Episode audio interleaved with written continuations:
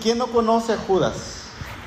Creo que todo el mundo conoce a Judas aquí en San Vicente, no sé si todavía viva por aquí, pero había un chico que le decían el Judas, no sé por qué le decían así, hace, estoy hablando hace cerca de 18, 20 años atrás, y todo el mundo lo conocía. No sé cuál fue la razón del motivo, pero cuando nosotros pensamos en Judas, obviamente todo el mundo sabe quién es Judas, todo el mundo sabe que este nombre es un sinónimo de traición, es un sinónimo de, un sinvergüenza, es un sinónimo de una persona que es avara o avara.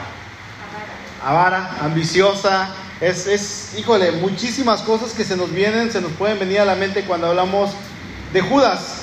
Y bueno, hoy vamos a entrar a esta cuarta preparación de este capítulo. Vamos a, recordar que, que, en este capítulo hay siete preparaciones. Eh, Jesús prepara a sus discípulos, los enemigos preparan el asesinato de Jesús. ¿Se acuerdan de esto? María prepara a Jesús para su sepultura, lo vimos la semana pasada. Hoy Judas, vamos a ver cómo prepara su traición. Y en las siguientes tres semanas vamos a ver que los discípulos preparan la Pascua, el Señor prepara una conmemoración perpetua y el Señor se prepara espiritualmente. Si ya están ahí en el verso 14 del capítulo 26, dice así, entonces uno de los doce, que se llamaba Judas Iscariote, fue a los principales sacerdotes y les dijo, ¿qué me queréis dar? Y yo os lo entregaré. Y ellos le asignaron 30 piezas de plata. Y desde entonces buscaba oportunidad para entregarle. Algo que hemos visto sin detenernos en, los evangelios es que las autoridades judías eh, en todo tiempo querían arrestar al Señor, pero ellos no querían provocar disturbios, no querían provocar una revuelta en todo el pueblo. Ahora el hecho de que este hombre, este discípulo, en ese momento discípulo de Jesús, haya ido con ellos, se haya presentado a su puerta, haya tocado y haya dicho, yo traigo información importante, quiero hablar con ellos. Eso para ellos era como, ¿cómo se dice cuando te cae del cielo? Era, lo mejor que les había podido pasar en ese momento. Estaban buscando una respuesta y a lo mejor algunos de ellos dijeron, gloria a Dios por este hombre que llegó. Gracias Dios porque lo enviaste. No faltó el descarado que probablemente tuvo que haber dicho esto. Esta traición que vamos a estudiar hoy, vamos a encontrar al menos tres razones, hermanos, por las cuales Judas le hizo esto al Señor. Y hoy vamos a estudiarlas, vámonos, vamos a entrar a tema para no eh, extendernos tanto. Y vamos a ver la primera razón por la cual Judas pudo haber entregado o, o pudo haber traicionado al Señor. La primera razón que vamos a encontrar en esta mañana es que pudo haber sido por avaricia. Judas pudo haber tomado la decisión de entregar al Señor en primer lugar por avaricia. Según Mateo, ahí en los evangelios, Mateo y Marcos, vamos a ver que fue inmediatamente después de que María unge al Señor, que Judas eh, cierra el trato con estas personas. Y cuando Juan nos cuenta este acontecimiento acerca de que Judas realiza esto, eh, de, de, perdón, de que María está ungiendo al Señor, dice que el único que se queja, ¿quién es? Judas. ¿Por qué se hizo esto? Pudo haberse vendido y ayudar a los pobres. Y bueno, ya lo estudiamos, obviamente hubiera sido de mucha bendición para mucha gente, pero la gente que creen iba a seguir siendo pobre. Iba a seguir estando en la misma situación. A lo mejor se le iba a dar de comer a una multitud y era una sola comida. Y simple, se acabó. Sin embargo, el Señor dice, déjenla, a mí no me van a tener siempre y los pobres siempre van a estar con ustedes. Entonces vamos a ver que Judas se molesta. ¿Por qué? Porque él tomaba del dinero, él era el administrador de, de la bolsa, él era el que cuando llegaba el dinero, llegaban ofrendas, él lo recibía. Él era el que se encargaba de comprar lo que hacía falta, cuando hacía falta, si se necesitaba comida, si tenían que ir a comprar pan, Judas era el que tenía el dinero. Entonces por eso este hombre se molestó. Así es que si este es el caso de que Judas, eh, después de, que María unge al Señor, él toma la decisión de ir a traicionar al Señor, podríamos decir que Judas hizo el negocio más mezquino de toda la historia de la humanidad. Judas realizó el negocio más mezquino o más terrible, más avaricioso de toda la humanidad. La suma que él acordó por traicionar a Jesús dice que fue 30 monedas de plata. La palabra es arguria y un argurión era un ciclo que valía aproximadamente unas 33 pesetas. Entonces, vamos a ver si analizamos que Judas vendió al Señor a un precio sumamente bajo. Hablando en tiempos actuales, vamos a tratar de traducirlo a nuestros pesos mexicanos. Judas vendió al Señor por un ciclo de plata. El ciclo de plata equivalía a 30 monedas aproximadamente de plata. O sea, este ciclo, ciclo costaba 33 pesetas, un dinario costaba una peseta y media, o sea que Judas vendió al Señor por unos 33 denarios aproximadamente. Si lo convertimos a nuestra moneda en pesos mexicanos, podríamos decir que aproximadamente Judas vendió al Señor por la módica cantidad de 3.803 pesos.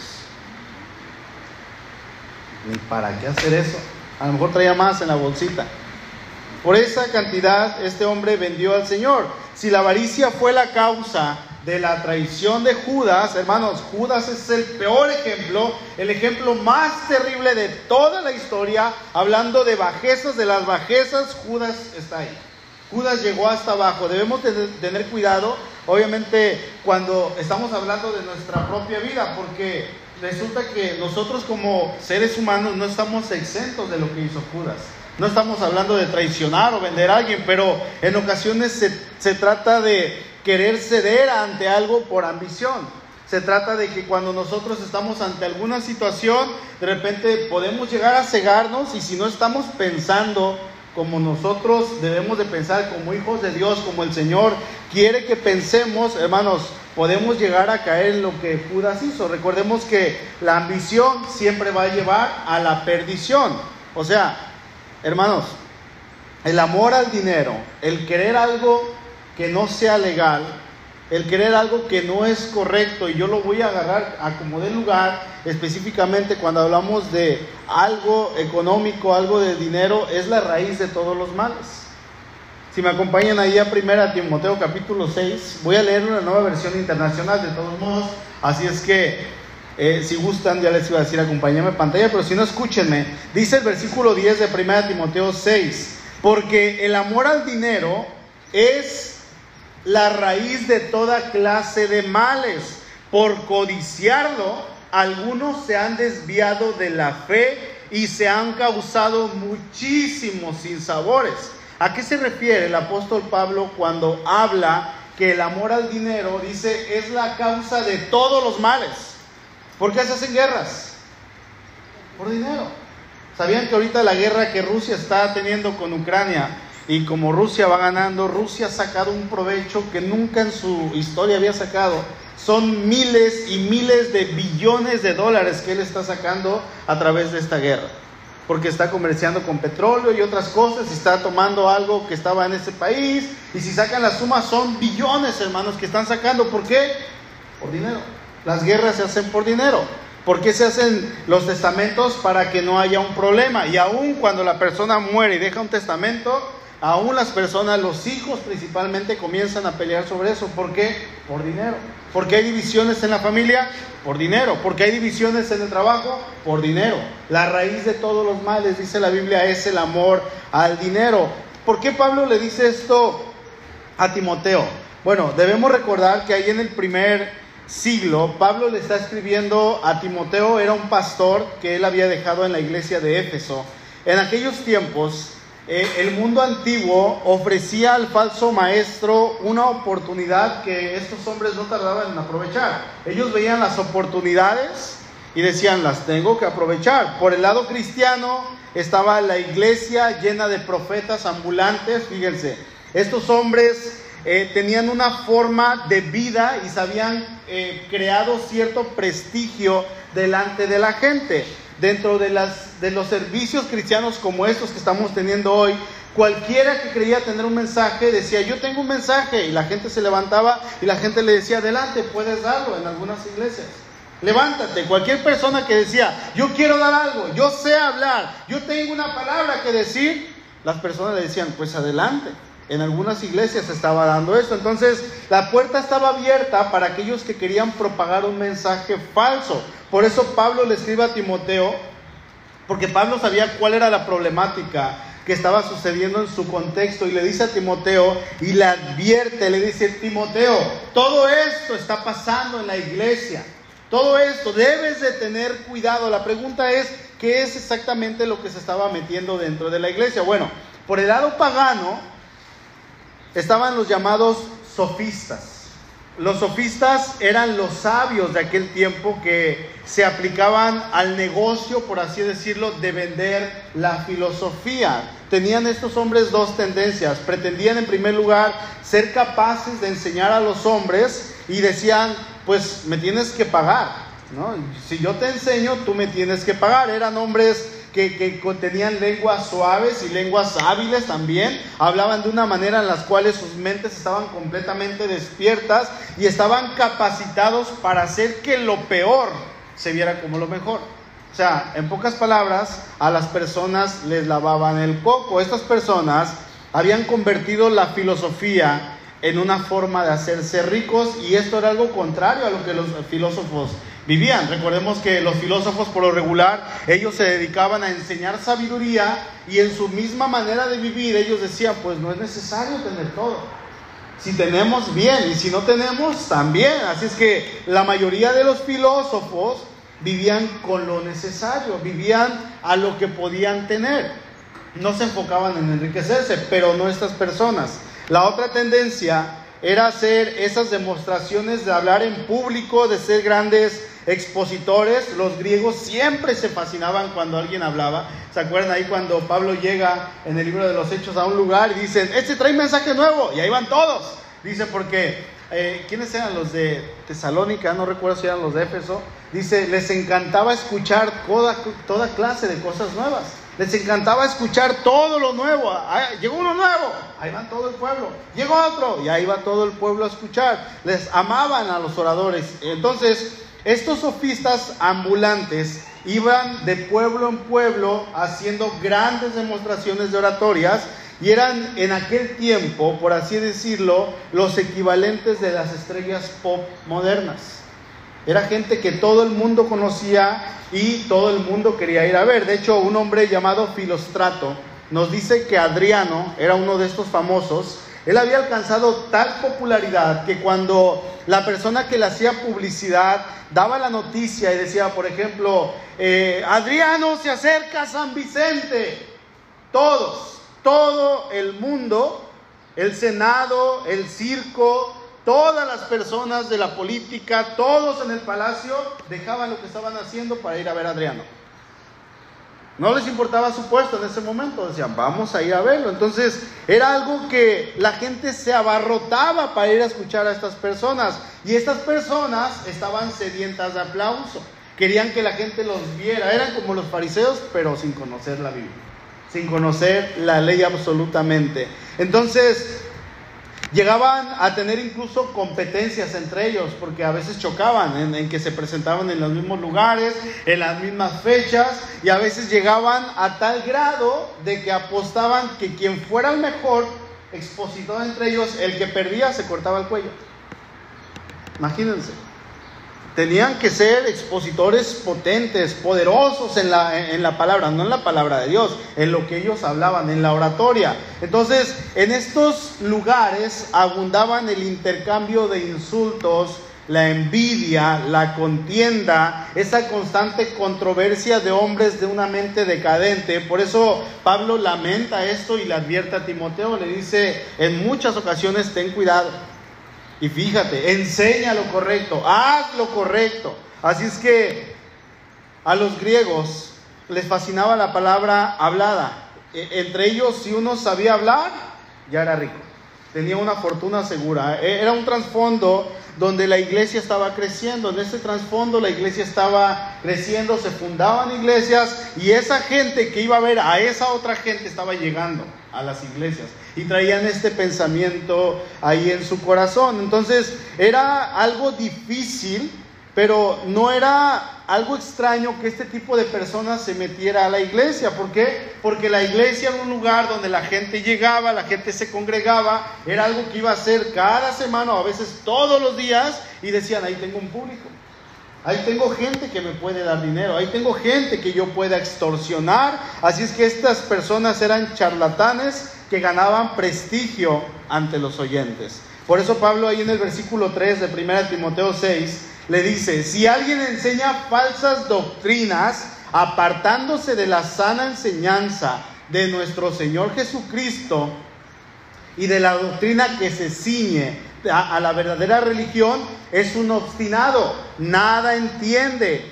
Ese tal padece del afán enfermizo de provocar discusiones inútiles que generan envidias, discordias, insultos, suspicacias y altercados entre personas de mente depravada carentes de la verdad. Este es de los que piensan que la religión es un medio de obtener ganancias. Pablo se está refiriendo a este tipo de gente. Le está diciendo a Timoteo, tú conoces a todos ellos, tú sabes. Probablemente, Timoteo, tú has peleado con alguno de ellos. Probablemente los has callado delante de la iglesia. Sigue así. Cuídate y cuida la iglesia que Dios ha puesto en tus manos.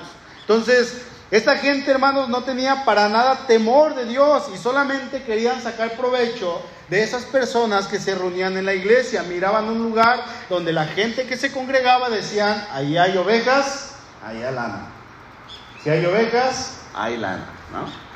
Eh, querían hacerse simplemente ricos. Versículo 6, es cierto, dice Pablo, que con la verdadera religión se obtienen grandes ganancias, pero Pablo no está hablando de dinero, dice, pero solo si uno está satisfecho con lo que tiene, porque nada trajimos a este mundo y nada podemos llevarnos. Así que si tenemos ropa y comida, contentémonos con eso. Los que quieren enriquecerse, hablando de estas personas, caen en la tentación y se vuelven esclavos de sus muchos deseos. Estos afanes insensatos y dañinos hunden a la gente en la ruina y en la destrucción. Por eso Pablo le dice allá a Timoteo que, que, un ministro del Evangelio se tiene que cuidar, que no se tiene que dejar caer en este mismo pensamiento. Timoteo, cuídate. Y hoy el Señor nos lo dice a nosotros, cuídense de la avaricia. Cuídense de eso que les pueda hacer daño. Y este pasaje nos presenta algunas características de aquellos hombres o de aquellos maestros falsos. Se los digo rápidamente. La primera característica de estos hombres era la presunción. Su deseo era no presentar a Cristo, sino hacer alardes de sí mismo. Lo que yo puedo hacer. Miren cómo hablo, miren lo que he hecho, miren lo que he llegado a hacer. Y eso nos puede llegar a pasar aquí en el púlpito arriba. ¿Se imaginan que yo me subiera a contarles toda mi vida? Qué aburrido. No, estamos aquí para hablar la palabra de Dios. Solamente para exaltarle a Él, para cantarle a Él, para hablar de Él. Y allá afuera debe de ser lo mismo.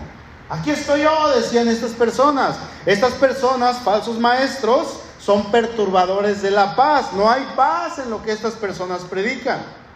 Ayer me contaba una persona que tiene tiempo sin congregarse, dice, no he encontrado iglesia, no es de aquí, no he encontrado iglesia y estoy ya desesperada, me decía, porque yo quiero congregarme, yo quiero que mis hijas se congreguen, que mis hijos se congreguen y he buscado. Y dice, y, hace un tiempo estuve yendo a una iglesia, pero me salí porque vi ciertas cosas que no me agradaban en la predicación. Y, y, estuve orando y le dije, Señor, voy a ir a ese lugar, voy a regresar a este lugar. Dice que regresó la recibieron muy bien, pero a la otra semana ya no ni siquiera la pelaron. Y dice, yo me sentí mal, pero seguí yendo, dice, seguí yendo. Y entonces empiezo a escuchar que quieren construir el auditorio. No es un templo, es un auditorio grandísimo lo que quieren construir. Entonces la predicación es sobre el dinero. Y terminan y oran por el dinero. Y al último hacen como una alabanza especial o algo así, y fue lo que yo entendí, ¿no?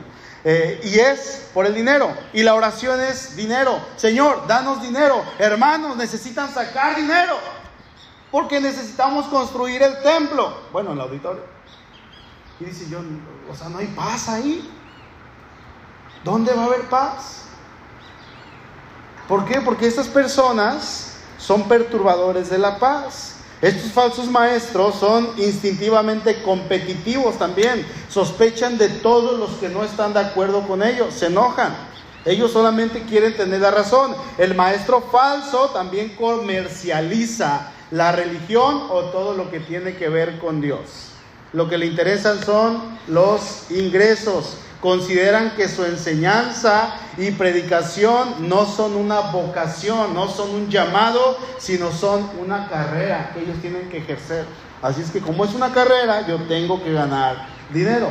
Pregunta, ¿qué era lo que Judas quería?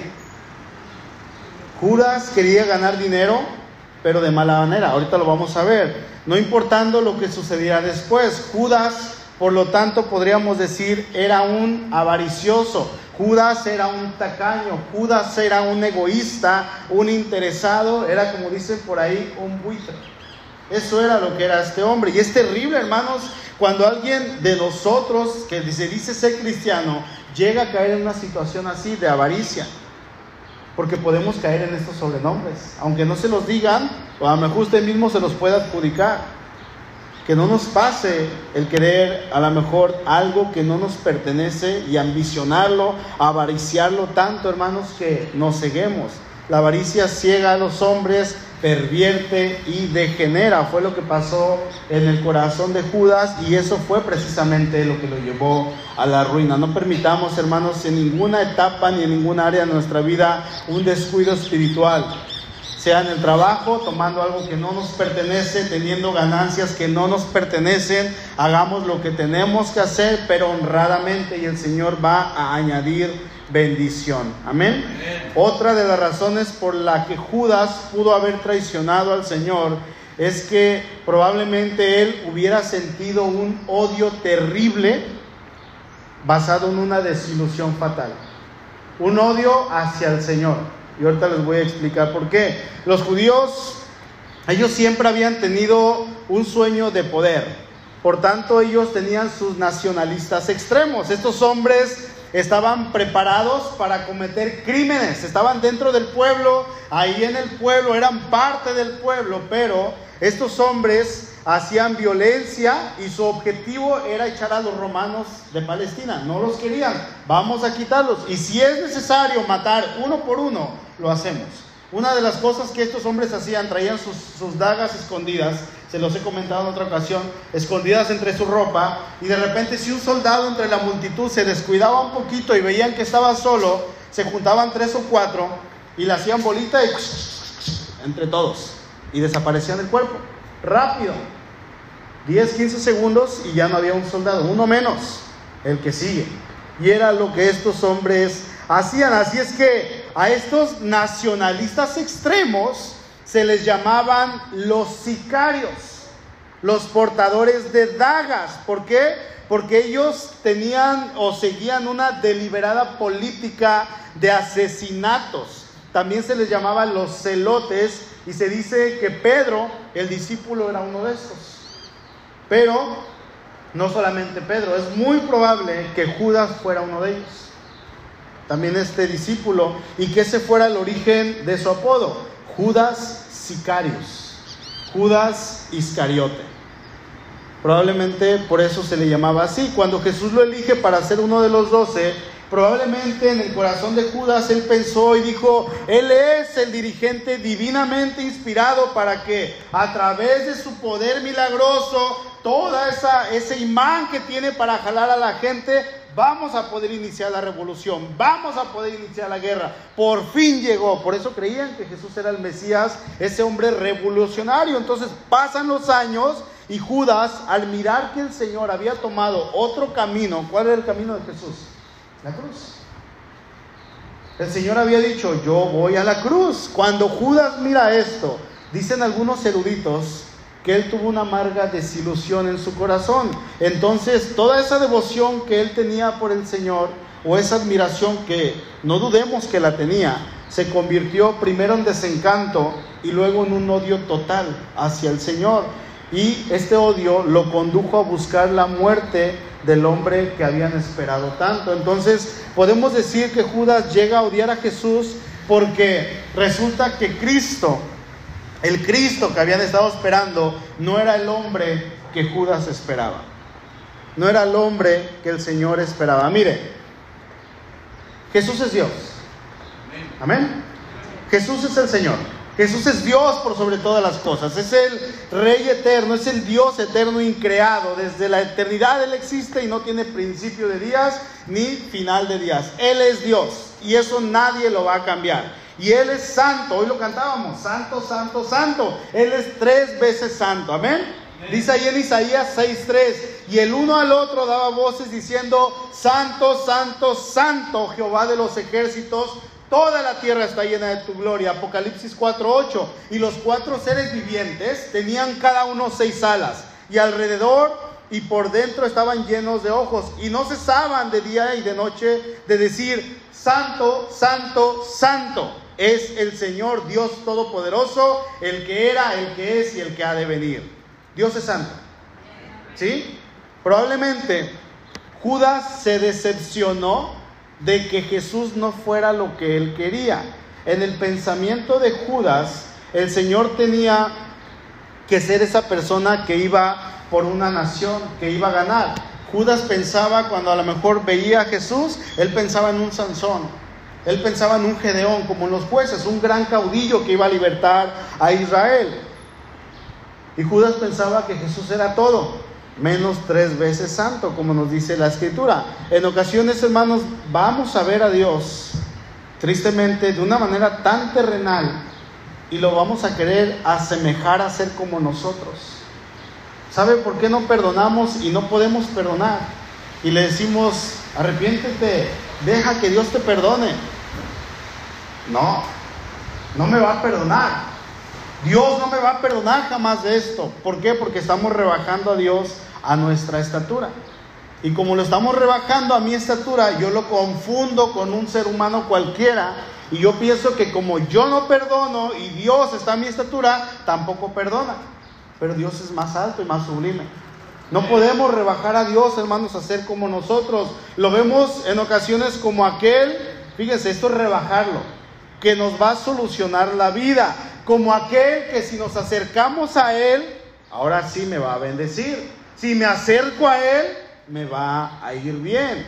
Creemos que si nos acercamos a Él, Él está obligado a responder todas y cada una de nuestras demandas. Como si nosotros fuéramos Dios y decidir sobre Él, Señor, haz esto. Es así y es así, hermano, nuestro Dios es bueno. Es infinitamente bueno, eternamente bueno, pero eso no hace que Él deje de ser Dios. Y al ser Dios, él reina y Él gobierna sobre todo. Y en su palabra, hermanos, Él ya tiene estipulado la manera en que Él actúa. Nosotros no vamos a decirle a Dios cómo actuar. ¿O sí? No podemos. Sería pecado decirle cómo actuar. En ocasiones estamos todavía peor, o como, como dicen algunas personas, estamos peor. Que peor es mucho peor que peor.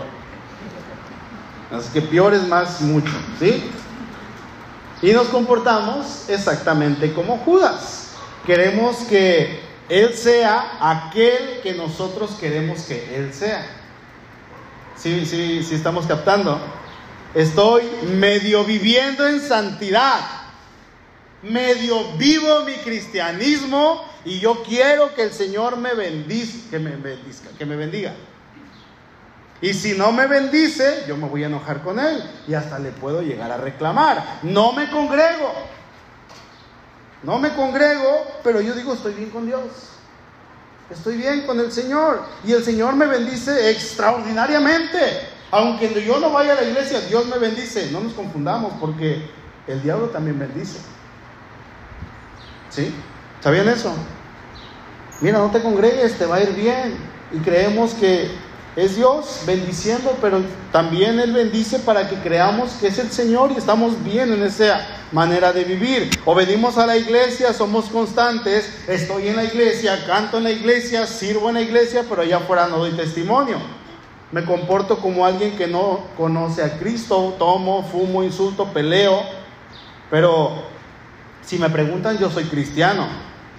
Y en ese decir que soy cristiano, yo quiero que Dios me bendiga en esa forma de vivir en la cual yo me estoy encontrando. ¿Qué es lo que yo estoy haciendo entonces? Yo me estoy comportando igual que Judas. Estoy haciendo lo mismo que este hombre. Quiero que el Señor sea quien yo quiero que Él sea. Te portas como yo digo, Señor, como yo quiero. O sea, acomodo, hermanos, la santidad a mi manera, no a la manera que Dios me está llamando, que Dios ha estipulado. Judas quería que el Señor fuera un revolucionario. De hecho, no solamente Judas, todos querían que Jesús fuera un revolucionario. Los 20 mil que lo seguían, los 5 mil, cuando muchos se fueron, todas estas personas querían que Jesús fuera un revolucionario. Todos esperaban a un guerrero, a un militar, a un general. Pero conforme fue pasando el tiempo, el Señor les fue mostrando que su camino era la cruz, que Él no venía a pelear, que Él no venía a hacer todo eso. Entonces, ¿Qué es lo que pasa? Judas no entiende esto, los discípulos lo entienden y en su enojo probablemente de ser un admirador del Señor y de esperar que Él sería el administrador del reino terrenal del Señor, Judas miró que Jesús iba hacia la cruz y su admiración se convirtió en odio. ¿Sí? O más bien, Judas vio que se le estaba yendo de las manos la oportunidad de hacerse rico. Y es por eso que en este pensamiento, en este, cuando él se da cuenta de lo que el Señor estaba haciendo y hacia dónde iba, Judas se desilusiona y dice, lo, yo lo entrego, lo voy a entregar. ¿Ok? Otra de las razones por las que Judas pudo haber traicionado al Señor es que él quería impulsar la gloriosa misión que él tenía. ¿Se imaginan? ¿Qué es lo que estaba haciendo Judas? Le voy a ayudar a Dios un empujoncito al Señor para que se anime. Es lo que estaba haciendo. Puede ser, hermanos, que Judas nunca pretendiera que Jesús muriera. ¿Sí? Quizás Judas vio en Jesús a ese dirigente divino y en su manera de pensar terrenal, obviamente, este hombre llegó a pensar y dijo, Jesús va demasiado lento, va muy lento, no se anima. Y probablemente puede ser que Judas no deseara otra cosa, sino que obligara al Señor a actuar. Vamos a obligarte, Señor.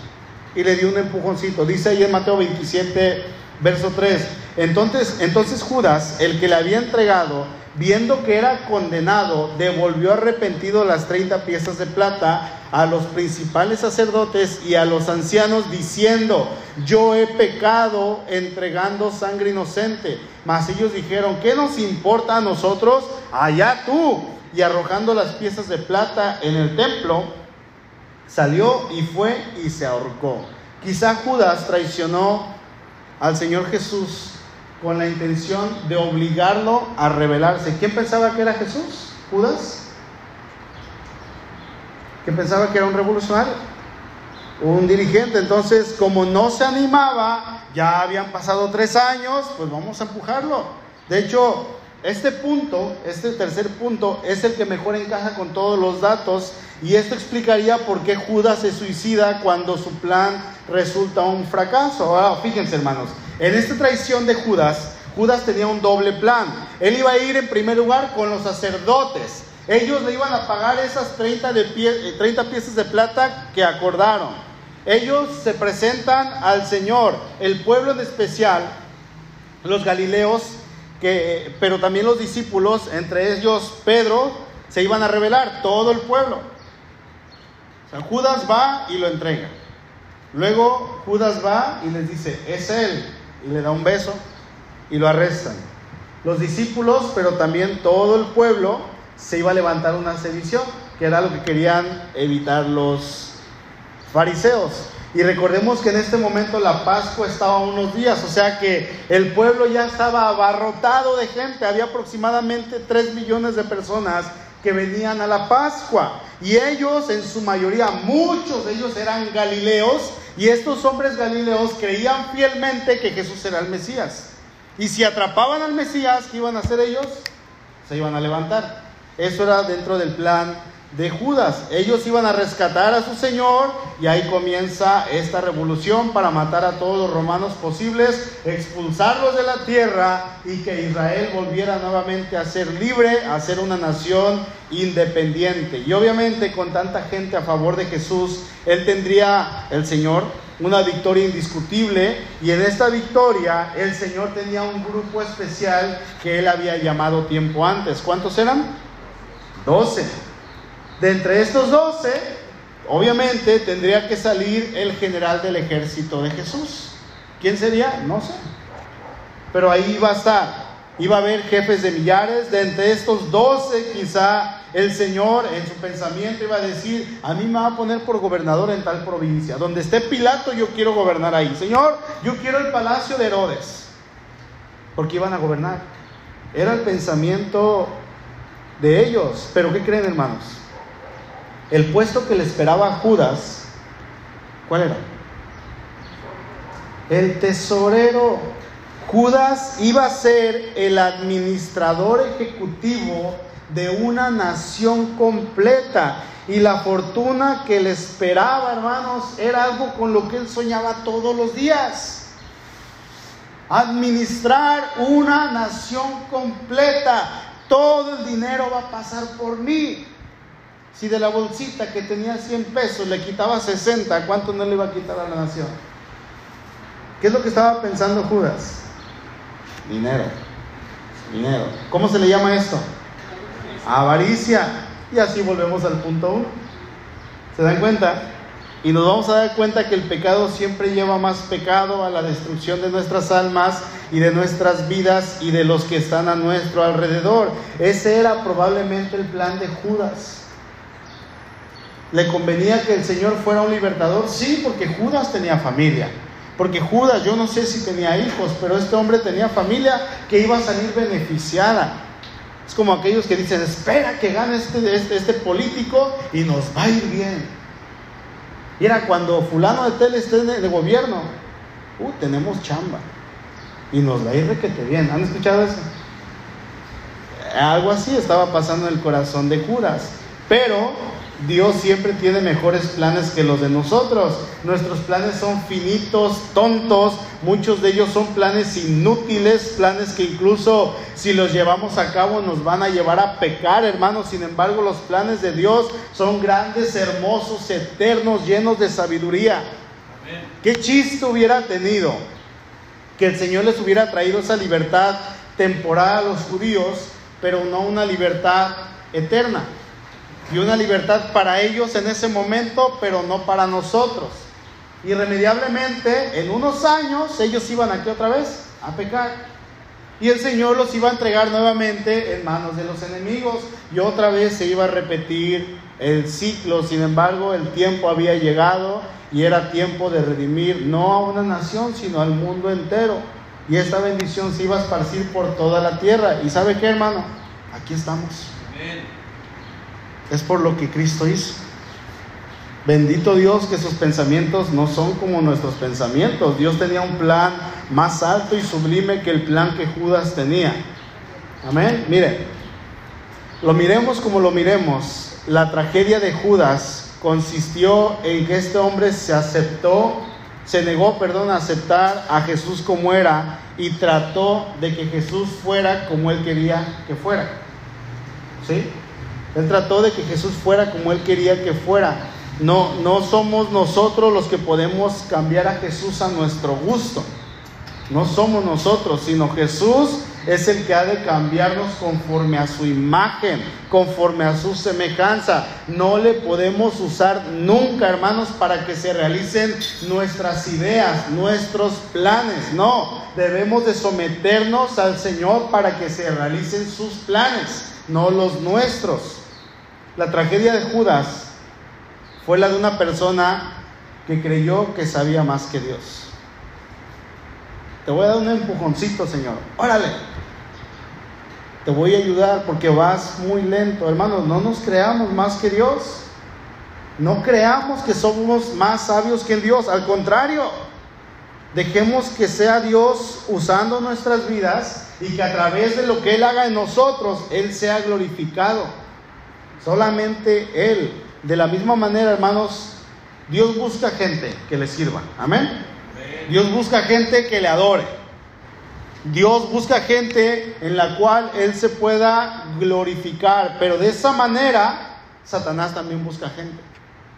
Satanás busca instrumentos y una persona puede ser un instrumento ya sea para el bien o para el mal, de Dios o del diablo. Y aquí hay algo bien cierto. Satanás no podía haber entrado en Judas si Judas no le hubiese abierto la puerta. Si Judas no le hubiese dado ese permiso. Yo les invito, hermanos, a que nos cuidemos de ser instrumentos de Satanás, que ya conociendo a Cristo, seamos usados por el diablo. Que no nos dejemos porque el diablo anda ahí. ¿Cómo, cómo nos dejamos usar por Satanás? Pelee con su esposa, grítele hermano, insúltela, péguele si quiere. Es un instrumento de Satanás.